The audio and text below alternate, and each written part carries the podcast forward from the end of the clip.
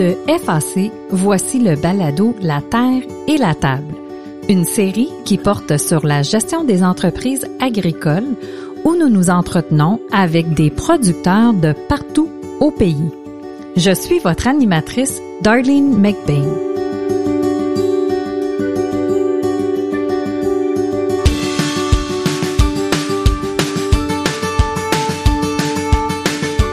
Autour de toi, tu as certainement du monde qui sont prêts à t'aider, qui vont comprendre dans la misère que tu es, puis qui vont vouloir t'aider sincèrement, soit par le connaissance ou des opportunités que tu te restes à saisir.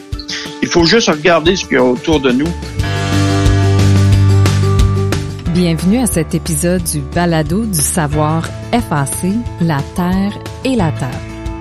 Aujourd'hui, nous rencontrons Gilbert Beaulieu un producteur laitier de la région de Matane.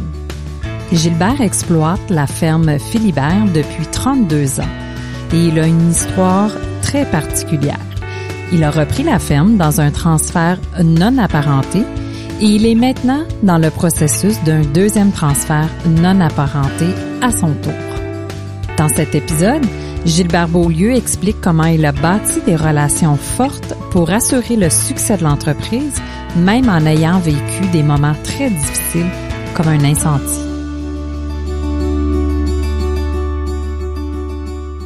Gilbert Beaulieu, bonjour, bienvenue à la Terre et la Table. Bonjour. Bonjour. Votre histoire est vraiment particulière puisque vous êtes devenu producteur laitier en passant par un transfert non apparenté il y a une trentaine d'années, ce qui était plutôt rare à l'époque. Dans un premier temps, qu'est-ce qui vous a amené à devenir producteur agricole? Ben, au tout début, mes parents étaient producteurs agricoles, mais on avait huit enfants chez nous, puis il y avait cinq d'intéressés à l'entreprise. Ça fait que j'ai dû, à 17 ans, partir pour aller travailler ailleurs. Puis euh, la ferme Philibert, ils m'ont engagé comme comme travailleur. Et puis euh, eux, il y avait déjà une centaine de vaches quand j'ai commencé. Puis le, mon seul but, c'était euh, l'agriculture à posséder une entreprise laitière. Et puis dans ce temps-là, les autres avaient gagné la médaille d'or. Fait que moi, pour apprendre davantage, je me disais, je vais m'associer avec du monde qui connaissent l'agriculture pour progresser davantage. Fait que pour les Philibert, j'ai travaillé pour eux autres à environ six ans de temps. À ce moment-là, il y avait, ils tiraient à peu près 100 vaches. Puis euh, quatre, cinq ans après, c'était trois frères associés. Ils ont, ils ont décidé de se séparer, de de changer leur carrière de place. Fait que ils ont vendu une grosse majorité du troupeau. Il restait plus rien que 20 vaches et quelques terres aux alentours. Fait que puis moi, entre-temps, j'avais parti en production au vin dans une autre paroisse voisine. Et puis, durant ce temps-là, j'avais tout le temps le goût de l'agriculture, puis je revenais tirer les vaches de temps en temps. Ça fait que un moment, un moment donné, ben, ils ont décidé de vendre. Puis Olivier Philibert, lui, il était désireux de continuer que je me suis associé avec lui à l'âge de 24 ans euh, en production laitière. Et euh, le plus gros avantage qu'on avait, c'était de pouvoir euh, faire prendre de l'expansion à l'entreprise euh, rapidement parce que les infrastructures étaient déjà toutes faites pour 100 vaches. Ça fait qu'il restait un qu'à arracher du coteau puis à remplir les, les étables. Puis ça marchait. Mais malgré malgré tout ça, un an après j'ai acheté, au mois d'août, j'ai passé au feu j'ai tout perdu les bâtiments, les avantages que j'avais de, de pouvoir prendre l'expansion rapidement. Euh, ça tout est parti en boucan. Mais je n'étais pas découragé pour autant parce que je voulais faire de l'agriculture à n'importe à tout prix. Votre entreprise, elle est, elle est située à Matane et vous l'opérez depuis de nombreuses années maintenant. J'imagine qu'elle a bien changé depuis ses débuts euh, depuis vos débuts comme producteur lorsque vous avez pris la relève avec Monsieur euh, Philibert. Elle ressemble à quoi aujourd'hui l'entreprise? Ouais, aujourd'hui nous autres, euh, on, est rendu à 280 kilos au jour. après ça, on, cultive sur 2500 acres. On fait toutes nos céréales. puis on, c'est à peu près la structure que ce qui semble à l'heure actuelle. Et puis on, on est dans un coin plus isolé, ça fait que les prix des terres sont, sont plus basses un peu. Fait que on, peut faire de l'agriculture, euh, euh, on peut faire un petit peu plus d'agriculture extensive si on veut. Avec une grosse entreprise comme la vôtre, on prend en charge beaucoup de responsabilités. J'imagine que vous avez d'autres individus qui qui se sont affiliés avec vous dans la ferme Philibert? Les autres personnes, là, euh, trois ans, je me suis associé avec euh, Danny Bélanger. Danny Bélanger, c'est un, un, jeune non apparenté, lui aussi, à son tour. Et puis, euh, je lui ça faisait ça faisait déjà dix ans que je me cherchais quelqu'un pour m'associer. Puis lui, ça a pris euh, à peu près trois ans avant que je réussisse à le convaincre de venir me rejoindre. Puis les conditions, ben, c'était que si euh, il travaillait cinq ans à salaire pour moi, après ça, j'y transférais des parts. Puis présentement, euh, Danny est associé avec moi. Euh, il, est associé avec moi présentement depuis trois ans. Puis je suis content de l'avoir dans l'équipe parce que avec lui, j'ai pu faire une progression assez rapide. Parce que quand Danny s'est associé avec nous, on a, on, on a pu prendre l'expansion encore assez rapidement. Parlons-en d'ailleurs de ce transfert. Bon, après toutes ces années de développement et de passion dans le domaine agricole, vous en êtes maintenant, à votre tour, rendu à transférer votre entreprise. Et encore, comme vous l'avez vécu, c'est un transfert non apparenté. J'ai donc deux questions pour vous. Comment avez-vous ciblé Danny, votre relève, et qu'est-ce qui vous a convaincu que c'était la bonne personne pour prendre la relève? Ben, euh, un automne, j'ai eu besoin d'une batteuse, puis Danny est venu battre. Danny avait à peu près à cet âge-là euh, à peine 16 ans. Puis il était venu battre, puis sa façon qu'il travaillait euh, professionnellement, avec plein d'idées dans la tête, tu sais, j'ai décelé ce jeune-là, puis j'ai je lui ai déjà fait je lui avais dit qu'il y avait une place chez nous. Là, il a, il a pris ça en, en riant parce qu'il a dit, moi, mon but, c'est de reprendre l'entreprise de mon père. Puis, fait que ça a resté comme ça, mais je me disais peut-être qu'un jour. Ça fait que à toutes les fois que je le voyais dans les réunions, je lui disais bonjour, puis euh, je m'arrangeais tout le temps pour euh, lui faire savoir qu'il y avait une place. Puis trois à quatre ans après, il, a fait le saut. Il a fait le saut, il est venu me voir, puis on s'est entendu, mais euh, Danny, c'est une belle perle précieuse pour l'entreprise à l'heure actuelle. Oui, vous semblez avoir une belle une belle communication, une belle relation euh, entre entre vous et Danny. Ça se passe bien. Euh, ça doit être un élément qui est essentiel lors d'un transfert d'une si grosse entreprise, là, cet élément-là de communication.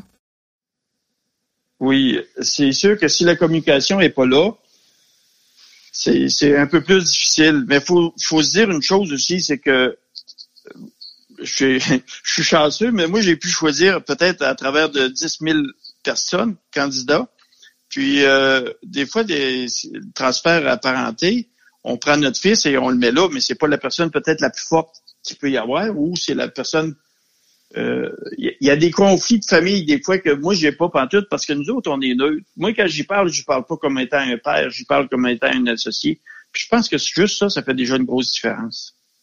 Il y a sans doute d'autres points importants à considérer lors d'un transfert d'entreprise comme la vôtre quels ont été les points importants à considérer lorsque vous avez décidé que Danny Bélanger était la meilleure personne pour commencer le processus de transfert?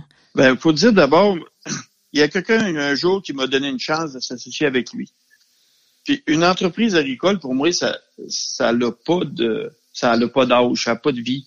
C'est, ça doit continuer à, à vivre, mais c'est, tu sais, ça m'appartient pas comme tel. C'est, c'est juste quelque chose qu'on transfère. C'est que puis moi, mon plus grand but, c'était de la mon plus grand but dans vie, c'est de la transférer mon entreprise à quelqu'un qui va faire mieux que moi euh, dans le futur, puis m'assurer qu'elle va rester là encore.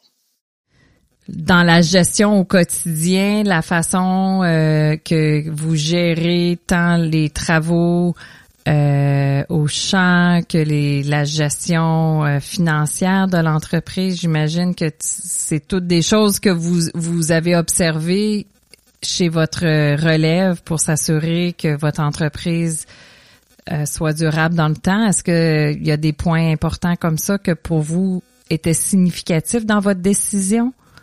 Il faut tout le temps discuter à deux qu'est-ce, comment est-ce qu'on vers où qu'on s'en va? Quand il y a une grosse une décision petite ou moyenne, on la prend ensemble. Que ce soit d'acheter quoi que ce soit ou de vendre n'importe quoi ou d'une autre orientation, tout est tout le temps discuté avant. Puis si on n'est pas d'accord, si les deux sont pas d'accord, on fait rien. Puis si les deux sont d'accord, on fait de quoi? Ça fait faut, faut toujours avoir un commun de cœur. Puis même si présentement, j'ai comme la majorité de l'entreprise, Danny, son, son, opinion compte à 50 puis la mienne, elle compte à 50% Si on n'est pas d'accord, on bouge pas. Ça, c'est des éléments cruciaux pour le nouveau qui vient d'arriver parce que le nouveau, lui, il veut s'identifier à l'entreprise. Ça fait qu'il faut lui donner une chance, puis en faisant... Puis je te dirais que c'est plus... Son avis, c'est plus 70 puis 30 euh, pour moi. Parce que ce que je veux, moi, je veux qu'elle continue, puis je veux qu'elle devienne à son image. Fait que euh, moi, je suis juste... Euh, je transporte, je suis un flambeau, j'ai un flambeau dans les mains, puis je suis en train de le donner à un autre coureur. Comment vous faites ça de laisser cette, cette grande place là à votre relève quand vous, ça fait plus de 30 ans que vous gérez l'entreprise? C'est c'est pas difficile comme tel parce que bien souvent les générations suivantes ils font mieux que nous autres. ça se fait de génération en génération. C'est pour moi qui l'ai inventé. Ils font mieux parce qu'ils ont du savoir. Eux autres, ils, ils naissent avec un peu plus de savoir que nous autres. ça fait que a les ordinateurs. Les ordinateurs, j'ai beaucoup de misère avec ça, mais lui, il en a pas de misère. Ça fait que il est, déjà un pas à l'avant de nous autres. Ça fait qu'il faut juste l'accepter, puis lui donner d'accord pour qu'il puisse courir, puis qu'il puisse euh, euh, tout euh, utiliser ses talents. Vous dites que vous laissez beaucoup de place à votre relève pour prendre des décisions et vous leur laissez cette confiance-là pour euh, diriger eux-mêmes l'entreprise. Vous laissez cette corde-là, comme vous dites. Mais il y a certainement des moments que vous pouvez voir votre élève qui se dirige pas nécessairement dans la bonne direction et il risque de faire faux pas ou faire une erreur dans ses décisions. Comment vous gérez ça dans une dans de telles circonstances? D'abord, faut faut être assez patient parce qu'il faut comprendre qu'on on est un peu le mentor. Il faut lui montrer. Moi, ça m'a été montré par mon mentor avant, hmm. puis moi, je le transmets. Puis euh, avec nos, nos, nos années d'expérience, ben, on s'en sert. Puis je me suis aperçu que tout passait par une discussion. Mettons qu'il n'est pas d'accord sur un sujet quelconque ou euh, ça fait pas mon affaire. Euh, la première chose, on va additionner, je vais m'additionner dans ma tête, qu'est-ce que ça va coûter si je laisse faire? Ça coûte ça. Après ça, ça, ça va lui servir d'exemple. Hmm. Tu sais, il va avoir fait ce bout-là, il va, je vais avoir accepté, moi, de perdre un peu d'argent. Mais par contre, lui, je me dis, il va prendre une expérience et après ça, il va en économiser pas mal plus. Puis là, après ça, ça vient avec des discussions. Puis là, après ça, toi, tu crées ta, ta crédibilité. Puis lui, là, il comprend qu'il faut qu'il utilise les ressources autour de lui. Puis après ça, ça devient juste une discussion. Parce que moi, je lui ai laissé le temps de, de se faire confiance. Puis après ça, il comprend que je veux, que je veux le bien de l'entreprise. Puis ça, c'est bon de, souvent de se le répéter. Qu'est-ce qu'on veut? C'est le bien de l'entreprise. Si on veut le bien de l'entreprise, c'est quelle décision qu'on prend? C'est la question qu'on doit toujours se poser. Votre relation semble être en bonne santé. Y a-t-il eu des moments difficiles entre vous deux? Ça a comme bien arrivé avec Danny. Ça, ça a cliqué tout de suite. Puis les discussions, ils sont, sont tout le temps intéressantes. Puis des, des mésententes, on n'en a pas. Euh, je te dis, moi, je décris Danny comme une vieille âme hmm. parce que il négocie toujours bien. Hmm. Quand, quand ça fait pas son affaire, on dirait qu'il il, il, met du temps tranquille là-dessus. on fait le temps mort, puis avec le temps, ça se règle un petit peu je fais, je fais pareil, moi aussi, de la, du même bord. Puis une discussion, ce qu'on s'entend pas, on l'arrête, puis on le recommence un peu plus tard. Puis on dirait que ça, ça serait des, des fois où on n'était vraiment pas d'accord. Non. On, ça, ça, ça, se produit comme pas parce que la, le dialogue entre nous deux, il est excellent. Hmm. Euh, en plein milieu d'après-midi, on peut se parler un heure de temps, moi puis Dani, là. Puis des fois, nos femmes, ils passent, puis ils disent, vous êtes encore en train de parler. ben, c'est de la plus belle richesse qu'on peut avoir, c'est la communication avec, euh, avec son partenaire. Et j'imagine que vous en, vous en réglez beaucoup de problèmes ou de, de questions euh, lors de ces discussions l'après-midi. C'est là que les décisions se prennent. Oui, c'est là que toutes les décisions se prennent. Euh, ça peut être euh, un moment donné, il, est dans le tracteur en train de travailler dans le champ, je vais arrêter, je vais y parler 10-15 minutes parce qu'il y, y, a du personnel aussi autour de ça à gérer, puis faut s'entendre, puis euh, faut choisir qui bosse qui, puis faut moi on, je dis le mot boss, mais il y a personne qui se bosse. On donne jamais d'ordre, autrement dit. Ça fait que hmm. on lui demande s'ils veulent l'exécuter. Puis euh, ça fait comme un, un entente d'équipe, mais des fois, il faut à la tête s'entendre pour pas il y ait confusion de d'horaire. Fait que faut faut vraiment jaser. Mais la communication avec Denis, c'est facile. C'est très, très facile. Bonne relation de travail n'est pas toujours facile à développer. C'est donc très inspirant de voir les relations qui se sont formées à la ferme Philibert. Gilbert et moi sommes revenus ensemble sur les moments les plus difficiles de sa carrière. Et au cours de la première année, suite au transfert de la ferme Philibert, Gilbert a dû faire face à une grande épreuve quand on a, on a entrepris l'association de l'entreprise, ben c'est sûr que toute jeune entreprise qui part, euh, on n'a pas les moyens énormément, mais un an après, on a passé au feu. Le, puis les garanties étaient, étaient assez faibles sur, euh, dans, dans, ces années-là. Il, y avait moins de connaissances à faire.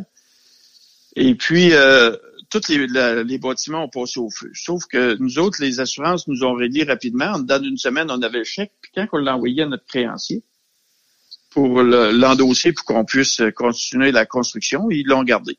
Parce qu'ils ont dit, nous autres, nos garanties se sont toutes envolées. Ah, tu parles d'une affaire, toi. Ça veut dire, nous autres, on n'avait plus rien à faire, on pouvait plus. On pouvait plus bouger, on n'avait pas d'argent, on n'était pas capable de réemprunter. Ça fait que ce qu'on s'est fait euh, par l'expérience d'Olivier, euh, on est allé voir, il y avait une table à vendre avec 400 pieds de long une vacherie. Mm-hmm. Le gars nous l'a offert, fait qu'on a été capable d'avoir un prêt pour payer cette, cette étape-là. Et puis après ça, on est allé voir un gens de la, construction, puis un déménageur. Puis on lui a demandé de, de faire la job, mais on les payerait pas cette année. Ça va aller à l'année prochaine avant qu'on puisse les payer. Puis on dit, ça donne bien, nous autres, euh, on n'a pas grand ouvrage cet automne, ça fait qu'on on va déménager ça, puis on vous connaît, fait qu'on vous fait confiance, fait qu'il n'y a pas de problème. Ça fait que on a déménagé ça, tous les bâtiments, puis en dedans de trois mois, on retirait du lait. Hmm. Puis euh, trois mois après, ben, on a redemandé notre chèque parce que les garanties étaient revenues. Fait que nos créanciers étaient très, très surpris de à ce moment-là de, de notre efficacité. Ça fait qu'ils n'ont pas eu le choix de. Ils n'ont pas eu le choix de, de, nous renvoyer le chèque. Puis ça, c'était une expérience. Pour moi, c'était comme j'avais j'avais vu ça quasiment comme la fin de ma carrière même si je venais de commencer, puis je trouvais ça très dur à vivre, mais juste avoir relevé ce défi-là de cette façon-là avec des gens autour de nous qui avaient qui ont eu confiance en nous autres, pour moi, ça a marqué le pas pour le reste de ma carrière, qui m'a dit, tu dois te faire confiance, puis avancer dans la vie. Puis ça, là, ça a été le, c'est ce qui a déboré en, en moi la marque de confiance. Puis après ça, euh, ça a été le, vraiment le clou chez nous qui nous a permis d'avancer. C'est touchant. C'est effectivement une rude épreuve, mais en même temps, vous semblez dire que vous avez appris quelque chose euh, de primordial qui vous a donné l'envol pour le futur de votre entreprise. C'est quoi la chose que vous avez appris dans ce défi? C'est ce que ce que j'ai appris, c'est quand tu es tout seul chez vous, tu penses que tu es tout seul. Puis autour de toi, tu as certainement du monde qui sont prêts à t'aider, qui vont comprendre dans la misère que tu es, puis qui vont vouloir t'aider sincèrement, soit par le connaissance ou des opportunités que tu te restes à saisir. Il faut juste regarder ce qu'il y a autour de nous, puis être, être un peu à l'écoute. Aujourd'hui, je suis beaucoup plus à l'écoute de ce qui se passe autour de, chez nous mm. que, que j'y étais au début. Puis ça, c'est je ramène ça à Olivier. Olivier, aujourd'hui, il a 84 ans, il est encore en cours, il est encore dans l'entreprise. Il a son mot à dire encore. C'est c'était un mentor extraordinaire. Puis euh, euh, toute son expérience de vie, moi, il me l'a transféré. Ça fait que j'ai pu croître plus rapidement peut-être que la majorité des gens. Des fois, tu achètes une entreprise, tu t'oses rapidement l'ancien propriétaire parce que tu veux toi montrer que tu es bon, puis c'est ça. Mais il n'y a pas de presse à montrer que tu es bon. Les années vont te le prouver. Hmm. Ça fait que prendre le temps puis utiliser la ressource des autres. Puis ils sont tous contents autour de toi. Moi, je jouais, je jouais Olivier encore hier, là, 84 ans, en train de travailler dans sa serre, puis réparer sa serre, puis sais, je trouve donc que c'est une belle retraite. Il peut aller se promener partout sur les terres, il peut aller voir les vaches. Et, puis, tu sais, je, je, le vois heureux, cet homme-là. Puis je me dis, c'est ça une retraite. C'est dans le milieu où ce que tu as vécu, tu peux y rester. Je pense que c'est c'est une belle richesse. Puis durant ce temps-là, tu as partagé ton savoir avec un jeune qui commençait, qui était moi. Fait que j'ai envie de vivre exactement la même chose dans le futur. Puis hmm. si on s'attache trop à l'argent, on voit pas ces belles choses-là. Il y a beaucoup de sagesse dans vos mots. C'est évident qu'avec le transfert de la ferme Philibert, vous avez non seulement hérité d'une entreprise, mais aussi d'un transfert de sagesse et de savoir-faire. C'est donc maintenant à vous de transmettre votre expérience et vos connaissances. Quels seraient les conseils que vous avez pour la relève agricole? Faire, confiance aux gens qui sont autour de nous autres. Demander de l'aide, puis pas tasser, tasser personne. Regardez, des fois, si ça fait pas notre affaire de partager euh, une discussion controversante, mais elle vous rapporte quelque chose. Mm. Prenez le temps de, la jaser, puis comprendre pourquoi on, est en train de jaser ce sujet-là. Puis ça va vous aider à grandir. Au lieu, des fois de la fuir ou de dire euh, non catégorique, prendre juste le temps de négocier un petit peu. Des fois, euh, ça, ça délie les rangs, puis on comprend un peu plus l'autre personne. Puis nous autres, quand on revient à la maison, et ça, ça, change. Et, tu vois, moi, je suis pas un chicanier, puis j'aime pas ça de savoir que quelqu'un m'aime pas quelque part. fait que... Personne n'aime ça, hein? non, ben c'est ça, on veut. Mais la plus grande force qu'on peut avoir, c'est qu'on peut forcer on, peut aimer tout le monde, mais on peut pas forcer tout le monde à, nous aimer. On contrôle ce qu'on peut. Oui, c'est ça. Puis à travers ça, je parle de ça, tout ça, mais aussi euh, toutes ces années-là, quand je me suis associé ici, euh, j'ai commencé avec euh, Joanne, ma conjointe. Puis Joanne, c'était très, très positif, très veillante. Et ça a été mon, ma meilleure alliée aussi. Là. Ben oui, parlons-en de Joanne et votre conjointe, l'implication dans l'entreprise. Là, on a parlé là de de Danny, mais Ferme Philibert se compose également de votre votre conjointe. J'imagine qu'elle a été impliquée tout au long de votre de vos années en agriculture. Oui, euh, Joanne a travaillé à l'extérieur au début, puis elle m'a dit ben elle aussi avait le goût de l'agriculture, puis elle voulait s'en venir euh, dans l'agriculteur euh, comme agriculteur, mais l'entreprise était trop petite pour y payer un salaire. Puis elle, elle dit moi même juste avec un petit salaire pour combler mes besoins, je vais m'en venir, c'est pas de problème. Fait que je l'ai pris. Mais hey, ça n'a pas pris de temps que ça j'ai qu'elle allait son plaisant d'or, ça. puis, puis c'est avec elle que j'ai pu construire l'entreprise. Euh, Joanne, elle, a une, tellement une ténacité forte que dans, dans les moments difficiles, jamais elle lâchait.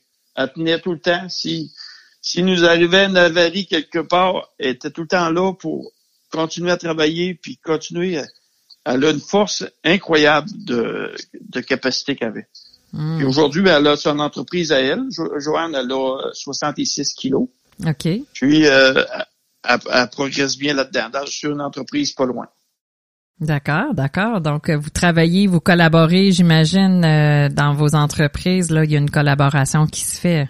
Oui, oh oui. Euh, tout le, le, côté machinerie, c'est nous autres qui l'apportent. Puis après ça, on fait, on fait aussi euh, de, de son côté, euh, le déplacement des animaux, puis tout ça, il y a, une grosse tâche. Mais Joanne a fait sa, sa tâche euh, qu'elle doit faire. Euh, comme là, elle s'occupe de toutes les veaux, puis elle amène ça. Même, même encore aujourd'hui, elle en emmène large pas mal.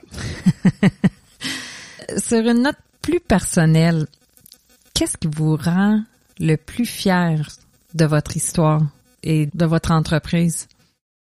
Ce qui me rend fier vraiment de mon entreprise, c'est que je suis presque convaincu qu'elle va, continuer les, à, traverser les années. Parce que euh, je m'assure, je m'assure, comment je pourrais dire ça, je m'assure que euh, qu'elle reste là. Parce que avoir un gros compte de banque, j'en parle de temps en temps, mais avoir un gros compte de banque, ça n'amène pas de plaisir, ça n'amène pas le goût de vivre. Juste avoir un gros compte de blanc, ça, ça motive pas grand-chose. Mais avoir une entreprise qui progresse autour, qui a des activités, des efforts à faire à chaque jour, ça, ça vient me chercher. Ça, hmm. ça vient me chercher. Puis chaque chaque échec, pas chaque échec, mais chaque progression, ben non, chaque euh, problème qu'on a eu, qu'on a surmonté, on devient plus fort. Puis pour réussir à vous sentir comme ça, de vivre, vous l'aviez dit, et, j'ai trouvé ça touchant de dire, faut pas trop regarder le futur. Donc, si je comprends bien, vous vivez beaucoup dans le présent. Qu'est-ce que ça prend pour être comme ça, de vivre dans le présent? C'est important ce que, ce que vous dites. Ouais. C'est parce que euh, quand on veut vivre un peu dans le futur, il faut pousser après la machine trop rapidement. Puis quand on pousse après la machine, on n'a pas le temps de voir ce qui se passe autour de nous. Euh, simplement prendre des, un peu de vacances. Mm. Simplement en train de savourer. Embarquer dans le pick-up et aller faire le tour de tes terres. J'y vois à peu près une fois par semaine, juste pour voir pousser ça. Les réparations, les drains qu'on a faites, euh, euh, tout ça, on va, on va voir ça régulièrement. Puis ça, c'est ce que j'appelle de vivre dans le présent. On voit le foin pousser, on voit les corrections on voit la production laitière, on voit les vaches s'améliorer. Ça, c'est ça, vivre dans le présent. Puis moi, l'agriculture, c'était pour voir toutes ces choses-là. Ça fait que hmm. c'est important pour moi d'en savourer. Ça m'empêche pas de regarder dans le futur pour prendre l'expansion, s'adapter aux nouvelles normes qui s'en viennent. Ça, faut, faut les voir. Mais hmm. Ça vous rend fier. Oui. Ça me, prend, ça me rend fier parce que au début, je n'avais pas le temps de regarder toutes ces choses-là. Puis aujourd'hui, avec l'arrivée d'Annie, je peux me permettre les regarder. Hmm. Puis si je suis en train les regarder puis je travaille pas, Danny vient pas me dire Hey, ça presse ou quoi que ce soit. Non. On a on, reste euh, on voit notre agriculture progresser, puis on, on est bien là-dedans. Puis moi, je, je le regarde développer, ce bonhomme-là, puis je suis fier parce que je me dis, à quelque part, je vais laisser ma trace, comme, comme Olivier a laissé ma trace dans moi. Mm. Moi, je vais y laisser la trace, mais on n'a pas de lien de sang, mais, de sang, mais c'est, c'est tellement important, ce côté-là. Absolument. Le transfert des connaissances, le transfert de votre sagesse. Oui. Puis, en, en, débutant une vie, tu peux pas l'avoir, la sagesse. Quand tu es, es, tout jeune, tu penses que tu sais tout, mais en vieillissant, tu t'aperçois qu'il t'en manque un petit peu puis juste pouvoir la transmettre, puis devancer sur l'autre personne, ce qui, qui prendrait peut-être dix ans à apprendre, il l'apprend plus rapidement, c'est, c'est agréable. À un moment donné, tu te tapes sur l'épaule, tu dis hey, yes, il a compris. Puis j'imagine en l'agriculture, la passion mourra jamais pour vous. Vous allez continuer de toujours être présent. Oui, oui. Moi, je suis convaincu que c'est, c'est une source intéressable parce que euh, l'amour de l'agriculture, c'est fort. Puis des fois, je vois des vieux bonhommes qui ont pris, euh, j'appelle ça de même, des vieux bonhommes qui ont pris leur retraite, qui sont partis de l'agriculture. Puis des fois, ils m'arrêtent sur le bord de la clôture ou quelque chose, puis ils me mettent à, parler avec moi et puis tout ça. Tu le ressens encore aujourd'hui, euh, cet amour de l'agriculture-là que ces gens-là ont. Puis je trouve ça tellement beau à eux autres juste de donner un exemple, on s'est acheté un sommoir neuf, euh, euh, puis on est allé chercher hier au soir. J'ai un bonhomme de 80 ans, un agriculteur, qui j'ai dit, j'ai dit, je vais acheter mon sommoir, puis je vais passer devant chez vous. Dans à peu près 15 à 20 minutes. Il dit, euh, je vais le dire à ma femme, puis on va te regarder dans le chemin. Il y a à peu près, il y a à peu près 80 ans. Quand j'ai passé devant chez eux, là, il était debout à côté de la boîte à mal un grand sourire, je suis, puis il me montrait le pouce en l'air. Tu sais, il était ah. heureux de voir ça, tu sais. Ouais. Mais ça, ça m'a touché parce que c'est un, un ancien producteur qui a l'amour de l'agriculture encore en lui. Mm. Puis, je ne sais pas pourquoi ces, ces gens-là sont heureux juste parce qu'ils aiment l'agriculture. Je, peut, je peux pas expliquer ça. Je peux pas expliquer ça. Dans cet épisode, nous avons appris comment M. Beaulieu a pu établir des relations solides tout en assurant le succès de son entreprise. Il a concrétisé son rêve en prenant la relève de la ferme et aussi permis à son partenaire d'affaires, Danny, de réaliser à son tour son propre rêve et devenir agriculteur. il est clair que l'entreprise est en bonne forme et continuera de réussir dans les années à venir.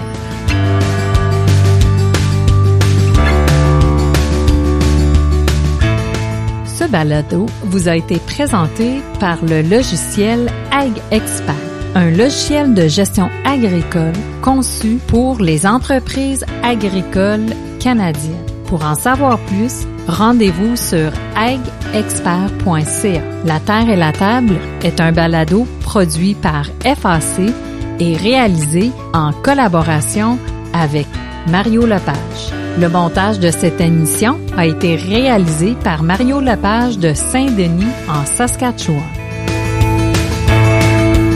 Avant de terminer, nous vous invitons à nous envoyer vos commentaires sur cet épisode. Vous pouvez envoyer vos rétroactions à podcast.fac.ca. Au plaisir de vous lire.